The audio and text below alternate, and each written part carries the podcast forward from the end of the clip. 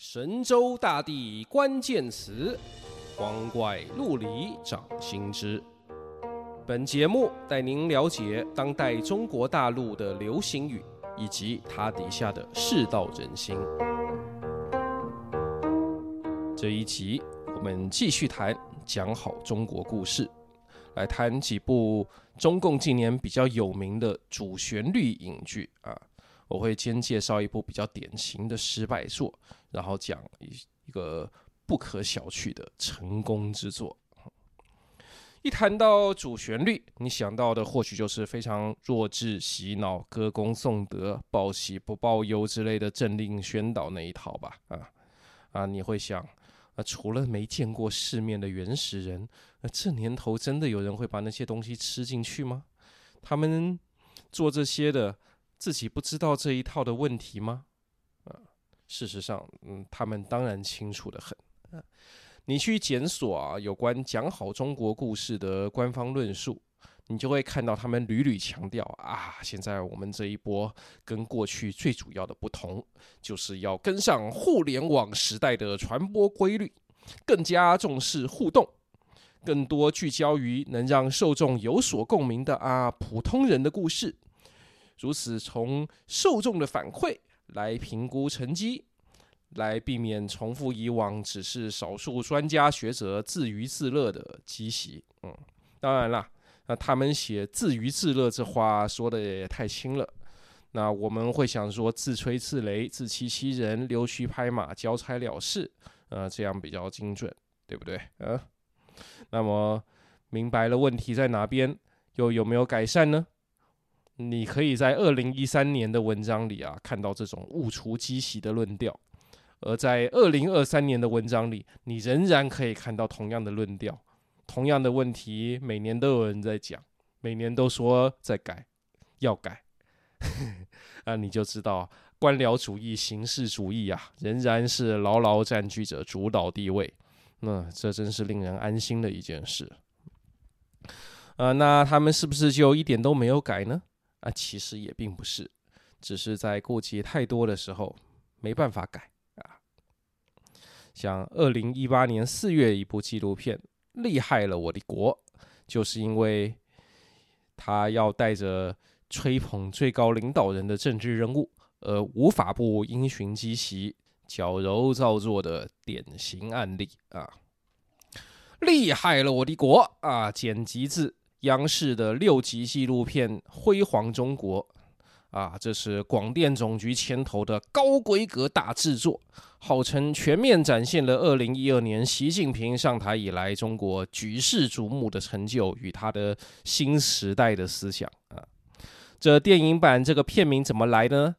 这是从当时的网络流行语叫“厉害了我的哥”改来的啊，以示亲民。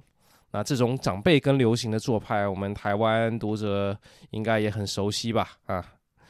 其内容呢，这部片的内容就是每段挑选中国大地一个地方，展示农业啊、工业啊、交通啊、科研啊、环保啊、扶贫啊这各方面的成就啊，又突出聚焦，聚焦于个别的技术专家、基层干部，讲一讲他们的励志故事。啊，再谈一谈，谈一谈这种受到帮助的小老百姓等一等，啊，然后在一段习近平的亲民讲话，或者面向全世界的外交演讲啊，整体这个制作思路啊，可谓是非常的典型老套。他这部片呢，虽然因为啊指定了各学校机关包场观看。而有了四点七八亿人民币的票房数据，是历史上中国大陆史上票房最高的纪录片啊！但是民间实际评价呢，不怎么样，影评网站像豆瓣之类的也禁止个人评论，只贴几篇那种吹捧的官媒评价啊。央视在 YouTube 的这个页面啊啊也关闭了评论，那这样一来。厉害的我的国，就仍是没敢跟上互联网传播规律嘛，只留下了让我们看他想吹的是些什么的参考价值。而当时啊，那还发生了一些意外，叫二零一八年四月十九日，中共一度紧急要求啊各平台把这部片下架引发了海内外猜测，不知道是为什么呢？这有两种猜测啊，一种猜测是因为这部片拍得太老套了，有低级红高级黑，那捧杀习近平的嫌疑啊。所谓低级红高级黑，就是故意用最无脑、最脑残的讲讲法去捧你啊，这叫捧杀高级黑。另外一种猜测是啊，那个时候中美贸易战，美国制裁了中兴的芯片，那时候也有美国的国会议员讲说，指责这个中国的“中国制造二零二五”这个计划规划，说你看大家看啊，中共他们、公开的把这个工业科技要超赶美国的这个计划公开讲了出来，那我们还能不做出应对吗？网上的猜测就认为哈，中共可能觉得现在应该要低调一些，就先把厉害了我的国下架。那哪一种说法是事实？不知道。总之，五月一号呢，该片又重新正常上架了。然而，这部片既然引发了这样的猜测，这就已经使中共丢了面子嘛，也就意味着这个主旋律宣传大操大办的大高规格大制作算是失败了。嗯，事实上啊，各视频网站关闭评论或者压低讨论热度的主因呢，是避免阴阳怪气冲撞国家领导人而殃及平台。你看，你如果开放评论、开放弹幕，那么画面带到习近平的时候，嘛，有人说了一句怪话怎么办？这个后果没有办法承担，所以一律关闭评论，或者干脆就不要上架它啊！你到 B 站找这个厉害了我的国，你找不到全片，你只能找到剪辑的精华片段，而这些剪辑片段绝对不会有习近平出镜。所以这件事情就很好玩了哈，呃，习近平倡导讲好中国故事，然而习近平本人的名字和形象就是讲好中国故事的最大障碍。但相对的，许多没有他出镜的类似纪录片，网友可以自由的留言或发弹幕，你会看到，哎，其实他的反响非常不错。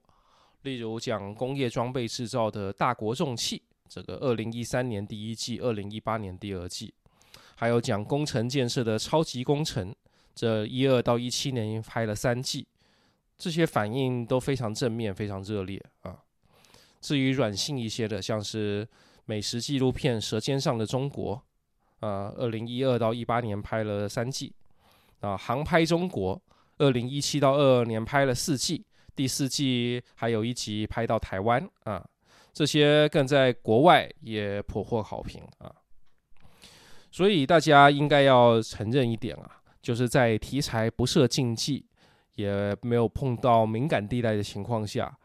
呃，央视他们的官方媒体拥有庞大的人才资源，还有熟练的制作意识、制作技术，他们能够把握普通大众对于美景、对于秩序、对于致富变强这些发展主义的佳话的朴素喜好。可以循规蹈矩的运用经典手法和新锐器材，拍出让人看起来可以很舒服的正能量故事以及视觉奇观。这些作品啊，在艺术与思想上是完全不追求什么颠覆啊、突破啊、前卫价值。因此，我们在自由派的媒体啊，或者追求前卫性的译文圈子里，你很难看到有人把它关端上台面来讨论。就算有，也多半是贬低。然而，这些央视啊，他中共他们的目标受众本来就不是文青，甚至可以说，中共他们是和当代西方媒体与学院所引领的文青品味背道而驰的。你现在西方电影还有这些自由世界的影剧都不拍这些老套的王道的。变强致富的故事了，那我来拍，总还是有人吃这一套的，而吃这一套的人，他们的声音可能不会在其他地方显现，但是可能就默默的归心了。下面再介绍一部特别值得一提的哈，二零二一年中共建党百年推出的四十八集电视剧《功勋》。这部剧啊，改编了他们第一批国家级最高荣誉——共和国勋章，一共八位获奖者的故事。每个人六集为一个单元，这八个拍单元八六四十八嘛。这八个单元拍的依次是韩战中的营连级指导员李延年，然后氢弹理论研究和设计者于敏，退伍后转任偏远地方干部一直到老的张富清，然后核动力潜艇总设计师黄旭华，再来推动男女同工同酬的申纪兰，第六位是。月球探测工程总设计师孙家栋，第七位是研发青蒿素抗抗疟的屠呦呦，也是诺贝尔医学奖得主。啊，第八位是杂交水稻研发者袁隆平，这在中国大陆是一个封神的神级的人物，因为解决了人民的吃饭问题。这八个人呐，你看啊，军队。军工、科研、医学、农业，还有基层组织，我们从可以从这一批人选啊，直接看出习近平所喜爱的中国故事与人民素质。这里面有久享盛誉的袁隆平，也有先前默默无闻的张富清，有天赋卓绝、执行绝密任务的科学家、工程师，也有读书不多、只是勤恳踏实的基层干部。这主要传达了。就是一个人人都可以有的看齐，人人都可以成为英雄的意念。那剧中这八位啊为国忘生的主角，除了李延年单元啊全程都在战场以外啊，他们都有忠实的伴侣作为后盾撑起家庭啊，也都有通情达理的上司与同僚来鼎力支持。而反派和饥荒、文革等历史背景的恶劣影响。也尽量做了淡化处理。同时呢，相较于早年主旋律戏剧，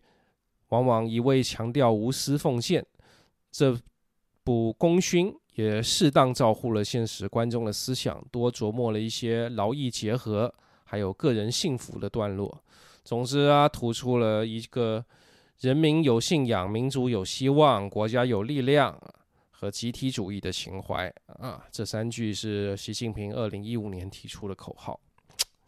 你看这么美好的情节，这在我们走过威权时代的台湾人看来啊，或许会觉得很假，太假了。但是啊，我最近是看过以后啊，我还考虑到了一点，就是如今我们的新生代啊，是越来越少人经历过。像我们以前八九十年代对威权体制和保守主义的叛逆期了，反倒呢，越来越多人他们的青春期叛逆期，看的是空转内耗的民主体制，看的是虚言高调的多元主义，还有只用来党同伐异的所谓台湾价值之类的。那在这样的情况下，这些。确实做出了一番实际成绩的国事的传记故事啊，相对很可能就会形成吸引吸引力哦，或者让人在心底认输。嗯，他们在干什么？我们在干什么？你就算嘴硬，你心底会认输。大陆网友啊，也给予了这部功勋很高的评价。尤其推崇李延年单元，认为那是近年拍的最好的战争片，真正拍出了解放军的精神，并且在为何而战这个精神问题上交出了标准的答卷。那大家要知道，二零一六年以来，中美贸易战开启，中美对抗形势加剧，于是呢，一九五零到五三年。中共曾力挫美国与联合国军的这个韩战故事，大陆叫朝鲜战争的历史，这就越来越受重视了。那电影业业界呢，最近几年为了响应这个号召，拍了几部大片，啊，有《长津湖》啊，《长津湖之水门桥》，还有最近刚上映一部叫《志愿军雄兵出击》，那个评价都远远不如那六集的能文能武李延年。所以有心从影剧中评估大陆民众对中共认同程度的朋友们啊，那一定要留意这这部功勋。而如果你就是一个战争片爱好者，那更要看一看。总之啊，我想我们台湾和自由世界的听众应该注意的事情啊，我们不要因为自己对威权体制，对军教片这些东西的成见，就以为那些全都不用看，就以为中共拍的都还是老一套，就安于继续嘲讽、继续奚落，这样你会过度低估现在中共国家队在宣传战线上的能为与潜在影响力。他们并不是只会用一些网军来操弄什么认知作战。他们是会正面的拍出一些故事片、剧情片来跟你见真章。那在这样的情况下，你有什么同类的故事可以跟他比呢？啊，理性的答案当然是不跟他比。我们跟他比民主斗士，我们去拍异议人士，我们去拍多元主义、争取自由、性别平权，去拍选举，还有社会运动、抗争等等。然而，在古典主义、发展主义这条赛道上，你就让给他们了。神州大地关键词，光怪陆离，掌心之。我们下集继续。